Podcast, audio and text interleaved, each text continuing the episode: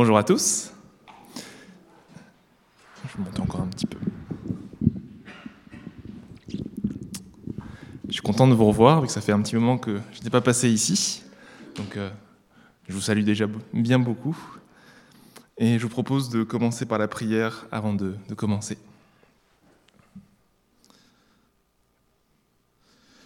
Seigneur, je te remercie pour qui tu es et pour ce que tu nous donnes chaque jour. Et je t'invite pour ce moment, Seigneur, pour que ton Esprit Saint puisse nous éclairer et nous faire grandir ce matin. Amen. Alors je vous avoue, je n'ai pas eu beaucoup de foi. Je n'ai pas osé de faire un, message sur le thème du foot, parce que j'ai pas voulu regarder les résultats. Et j'ai pris quelque chose d'un peu plus de circonstance.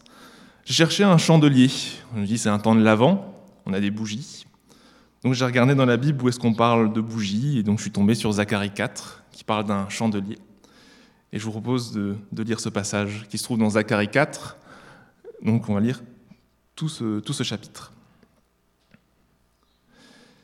Vision d'un chandelier d'or et de deux oliviers. L'ange qui me parlait est revenu, et il m'a réveillé, comme un homme que l'on réveille dans son sommeil. Il m'a dit, Que vois-tu? J'ai répondu, Je regarde, et je vois un chandelier tout en or, surmonté d'un réservoir, et portant sept lampes, avec sept conduits pour les lampes, qui sont à son sommet.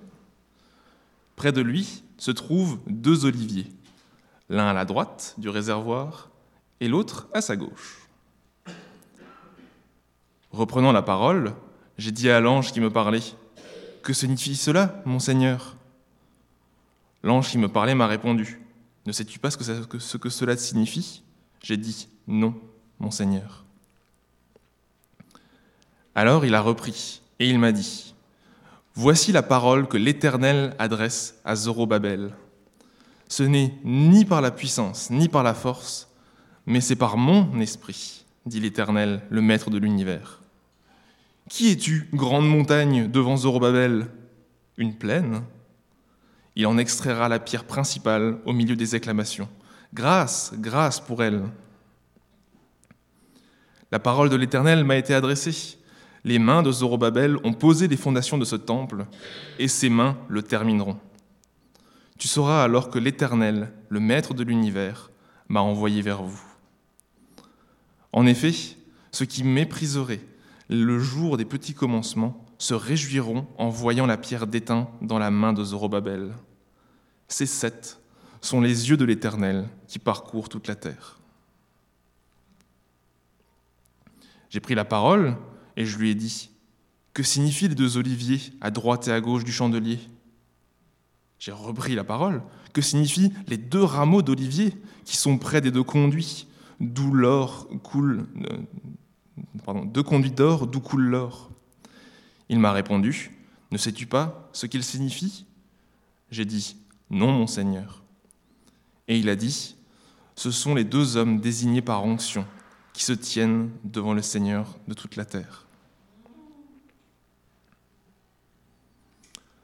Je propose de, de, voir un peu ce qu'on a dans ce texte, assez imagé, et je vous propose quelques images un peu pour illustrer ce qu'on voit. Déjà, ça se passe lors d'une vision où Zacharie discute avec un ange. Dans les versets 2 et 3, on voit que Zacharie a une vision. Alors on voit, on va peut-être juste couper la lumière, s'il vous plaît, pour que l'image se voit bien, mais on voit deux oliviers à droite et à gauche. On voit un réceptacle qui contient de l'huile, un réservoir, et on voit un chandelier à sept branches qui est en dessous. Jusque-là, bon, ne nous éclaire pas beaucoup, malgré que ce chandelier fasse de la lumière. Versets 6 et 7, on voit que, Zorobabel euh, on voit que Zacharie demande une explication, et l'ange délivre une promesse. Il parle de Zorobabel, de son travail, et il lui dit que ce ne sera ni par la force ni par la puissance, mais par l'Esprit de Dieu. Et il parle aussi d'une montagne, une grande montagne qui va devenir une simple plaine. Et enfin, Zacharie fait une annonce devant tout le peuple, les versets 9 et 10, où il annonce que Zorobabel va réussir à terminer le temple, Et on parle aussi d'une pierre. cette pierre, elle est annoncée dans le chapitre précédent, dans Zacharie 3. On parle d'une pierre avec sept yeux. Alors imaginez-vous, euh, j'ai pris un parpaing, j'ai mis sept yeux dessus. Pour moi, on a récemment rénové un appartement. J'avoue que si un des ouvriers viennent avec une telle pierre, je ne suis pas sûr que je l'accepte dans mon appartement. Mais apparemment, cette pierre va être très importante et elle sera ajoutée à l'édifice du temple. Bon, jusque-là, malgré le fait que ce soit imagé, on n'y comprend pas grand-chose. Je propose de mettre un peu d'histoire dans tout ça et de voir un peu où est-ce que ce texte a été écrit, quand est-ce que Zacharie a reçu cette vision. Pour ça, il faut remonter un petit peu. Et je vous rappelle que bah, les Juifs, ont été déportés à Babylone, quelque part entre les plusieurs déportations, entre moins 597 et moins 582. Et c'était pendant longtemps à Babylone. Et un jour, les Perses envahissent Babylone, et donc cette fois-ci, ce n'est plus, euh, cette c'est un roi perse qui autorise les Juifs à revenir à Jérusalem. Et en plus, il leur annonce même que, avec le trésor royal, ils vont pouvoir reconstruire leur temple qui avait été rasé. Donc ça, ça se passe vers, le premier retour vers moins 538 et la construction commence deux ans après. Mais quand on lit le livre d'Esdras, on se rend compte que la construction de ce second temple, elle n'est pas de toute, de toute facilité. Notamment, il y a plusieurs accusations, quelques découragements. Et finalement, la construction prend du retard. Et à l'époque de Zacharie, presque un peu moins de 20 ans après, le temple n'est toujours pas construit. Et c'est à ce moment-là que Zacharie reçoit huit visions qui sont décrites entre Zacharie 1 et Zacharie 6. Alors avec ce, ce petit contexte, je vous propose de relire une deuxième fois ce passage et de voir les différentes images qu'il a eues dans sa vision. D'abord, on parle de deux oliviers. Alors là, la, vision nous aide un peu parce que l'ange éclaire un peu cette partie-là avec la fin de, la vision, où il annonce que les deux oliviers sont les deux personnes qui ont été mises à part pour le peuple. Donc ici, quand on reprend dans le contexte, on voit clairement que c'est Zorobabel, qui lui est le gouverneur de l'époque à ce moment, donc le roi, celui qui dirige les Juifs, et Josué, qui est le grand prêtre, qui est dans le temple, et qui, lui, en fait, si vous, vous, lisez, simplement Zacharie 3, c'est lui qui est le centre de la vision précédente. Ensuite, on parle du chandelier. Le chandelier, quand on voit ça dans la, dans la tradition, c'est le chandelier représente souvent la présence de Dieu, la présence de l'Éternel, et ça se voit à partir du moment où Moïse reçoit l'instruction pour faire le tabernacle, il reçoit l'instruction aussi de faire un chandelier à sept branches. Et le fait que le chandelier soit allumé, ça représente la présence de Dieu. Et on retrouve ça aussi un peu plus tard, où il y a plusieurs chandeliers qui marquent l'allée pour aller vers le temple quand Salomon le crée. Donc le chandelier, communément, ça va être la présence de Dieu. On va voir une montagne. Et ici, quand on regarde le contexte, ça fait longtemps qu'on essaie de reconstruire un temple, mais on n'y arrive pas. Et c'est ça cette montagne à franchir un, ensemble de pierres, une grosse ruine qu'on ne peut rien en faire et on n'arrive pas à avancer dessus. Si on va un peu plus dans le, centre de cette vision, on parle du réservoir, on parle de l'huile, donc il euh, faut s'imaginer que dans ce genre de, de chandelier, ce ne sont pas des mèches, ce ne sont pas des bougies, mais ce sont des lampes à huile, donc il faut de l'huile pour alimenter la bougie. Et le réservoir qui est au-dessus sert à alimenter les différentes lampes. Si je reviens juste un petit peu avant, les oliviers, ce sont eux qui sont les personnes qui ont été mises à part. Vu qu'elles ont été mises à part, elles ont reçu une onction d'huile, et donc l'onction d'huile va donc couler dans ce réservoir. Et on parle bien ici de l'huile, en général, c'est l'Esprit de Dieu qui se manifeste, ou l'Esprit de Dieu qui a été reçu. Et cette huile, elle sert à allumer des lampes. Allumer des lampes, en général, on voit la lumière, on voit un peu que c'est l'action, quelque chose qu'on va pouvoir faire. Et si on relie cette vision, on voit bien la promesse faite, de l'ange en disant Ce n'est pas par la force ou par la puissance, mais par mon esprit, a dit l'Éternel. Donc, par mon huile, que ces, lampes vont pouvoir brûler. Et on va terminer avec cette pierre. Cette pierre un peu bizarre, Comme je vous ai dit, j'ai mis ici un parpaing avec, euh, avec sept yeux. Elle est présentée dans le, chapitre précédent. Mais on peut voir ici un peu comme une pierre, finalement, c'est un ajout à l'édifice. Quand on veut construire un bâtiment, on va ajouter pierre après pierre. Et le fait qu'il y a sept yeux ici représente le regard de Dieu. Dieu voit cette pierre, a posé son regard dessus. Donc c'est presque se dire, la pierre, on va devoir la poser, mais Dieu la connaît déjà. Il l'a vue, il a posé son regard dessus. Il connaît cette pierre déjà à l'avance. Donc finalement, si on devrait résumer un peu toute cette image, c'est de se dire que deux personnes ont été mises à part, Zorobabel et Josué. Ils ont reçu l'Esprit de Dieu. Cet Esprit, il va couler sur le peuple, il va couler sur, euh, euh, dans un réservoir qui va être donné euh, au chandelier.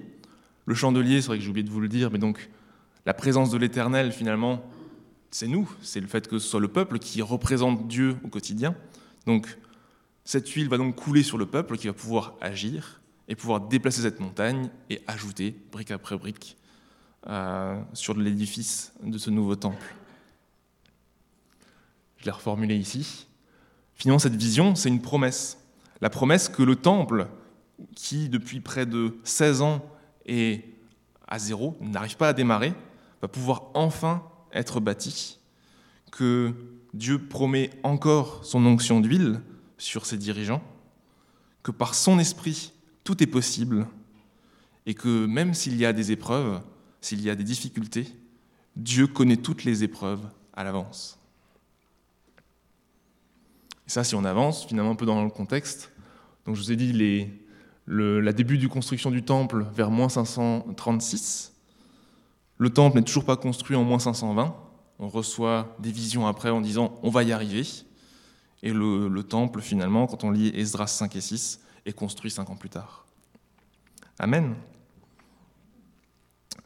Alors maintenant, vous allez me dire, bon, c'est bien gentil, mais cette promesse, euh, elle a été faite il y a plus de 2542 ans. Donc, euh, est-ce que c'est encore valable pour nous? Parce que finalement, Zorobabel et Josué ne sont plus là. Qu'est-ce qu'on en fait de cette histoire? C'est pas eux avant étaient mis à part pour le peuple, c'est eux qui ont reçu l'onction d'huile pour ce peuple, mais eux ne sont plus là. Nous, qu'est-ce qu'on fait maintenant? On peut plus se baser sur ces personnages qui étaient valables dans leur temps, mais ne sont plus forcément valables ici. Donc je vous propose de chercher un personnage qui pourrait correspondre. Donc je vous propose une, une petite affiche de recherche donc, nous cherchons quelqu'un. Cette personne, elle a reçu l'onction du Saint-Esprit. Cette personne, je vous ai dit avant, il y a deux personnes, hein, il y a Zorobabel et Josué. Zorobabel était roi, donc il nous faut un roi ici, quelqu'un pour nous diriger. Mais il nous faut aussi une personne de l'ordre de Josué, quelqu'un qui était un grand prêtre, donc quelqu'un qui était capable de nous enseigner, comme un rabbi. Je pense que vous voyez où est-ce que je veux en venir. Cette personne, elle nous a annoncé un petit peu après, cette personne, c'est Jésus. Et c'est le temps justement de ces prophètes qui commençaient à, recevoir des visions comme quoi Dieu avait une promesse pour la suite, que dans l'Ancien Testament, souvent, c'était une personne qui recevait l'onction d'huile et qui pouvait ensuite en faire bénéficier son peuple. Mais si la personne se détournait, souvent, vous voyez que le peuple se détournait aussi. Alors ici, Dieu a changé un peu son plan et a envoyé son Fils, son Fils, il est venu, il a connu nos, souffrances. En venant, il a aussi été euh, cloué sur une croix. Et de là, c'est lui qui est venu pour nous diriger, pour nous enseigner. Et c'est de lui désormais que nous pouvons tenir son esprit. Et ça, on le voit dans le début de, de Acte, Acte 1, verset 8. Mais vous recevrez de la puissance quand l'Esprit Saint viendra sur vous. Vous serez mes témoins à Jérusalem, dans toute la Judée et en Samarie, et jusqu'aux extrémités de la terre. Et finalement, c'est de se dire maintenant, désormais, à la place de se baser sur des personnes que Dieu nous envoie et met à part, il le fait toujours, il envoie aussi toujours des personnes, mais désormais, nous, on peut directement aller auprès de Jésus pour chercher cette onction d'huile. Et donc, si je réactualise un peu cette promesse aujourd'hui, c'est de se dire que l'Esprit de Dieu nous aidera à bâtir ce temple, pierre après pierre. que chaque pierre de l'édifice, elle est déjà connue de l'Éternel. Il connaît toutes les épreuves à l'avance, il sait ce qu'on va faire, et par son esprit, on va pouvoir les surmonter. Aujourd'hui, notre foi, elle ne vient plus de personne, mais elle vient directement de son Fils, de Jésus-Christ. Et par son esprit, nous pourrons déplacer des montagnes. Et si je reviens un petit peu avant sur le chandelier d'or, dans l'Ancien Testament, souvent c'était associé à la présence de Dieu dans le tabernacle ou dans le temple, mais désormais, le chandelier, la lumière qui brille, c'est nous, c'est notre présence dans ce monde. Et ça, Jésus le dit aussi dans, le Nouveau Testament, dans Matthieu 5, versets 14 à 16. C'est vous qui êtes la lumière du monde. Une ville située sur une montagne ne peut être cachée. On n'allume pas une lampe pour la mettre sous le boisseau, mais on la met sur le porte-lampe, et elle brille pour tous ceux qui sont dans la maison. Que votre lumière brille ainsi devant les gens, ainsi qu'ils voient vos belles œuvres et glorifient votre Père qui est dans les cieux. J'espère que, la fin de, ce passage puisse être euh, bah, une promesse aussi pour vous pour cette semaine. Et euh, je vous propose de terminer ici par une prière. Père éternel, merci pour cette promesse que tu nous as faite, celle de pouvoir surpasser toutes les épreuves, pas par la force ou la puissance physique, mais par la force de ton esprit. Merci pour la venue de ton Fils, que nous fêterons dans quelques jours. Les Juifs de l'époque ne pouvaient obtenir tes bénédictions qu'en passant par des prophètes ou des personnes que tu avais désignées en ton nom, et je veux te remercier parce que nous, aujourd'hui, nous n'avons qu'à tendre les mains et accepter le sacrifice de ton Fils pour avoir tes bénédictions dès aujourd'hui. Pour cette semaine, je te prie, Seigneur, que tu renouvelles cette promesse, que tu nous donnes ton esprit et que par lui nous puissions déplacer nos montagnes. Que tu puisses nous donner ton courage pour briller et refléter ta gloire. Merci pour tout. Amen.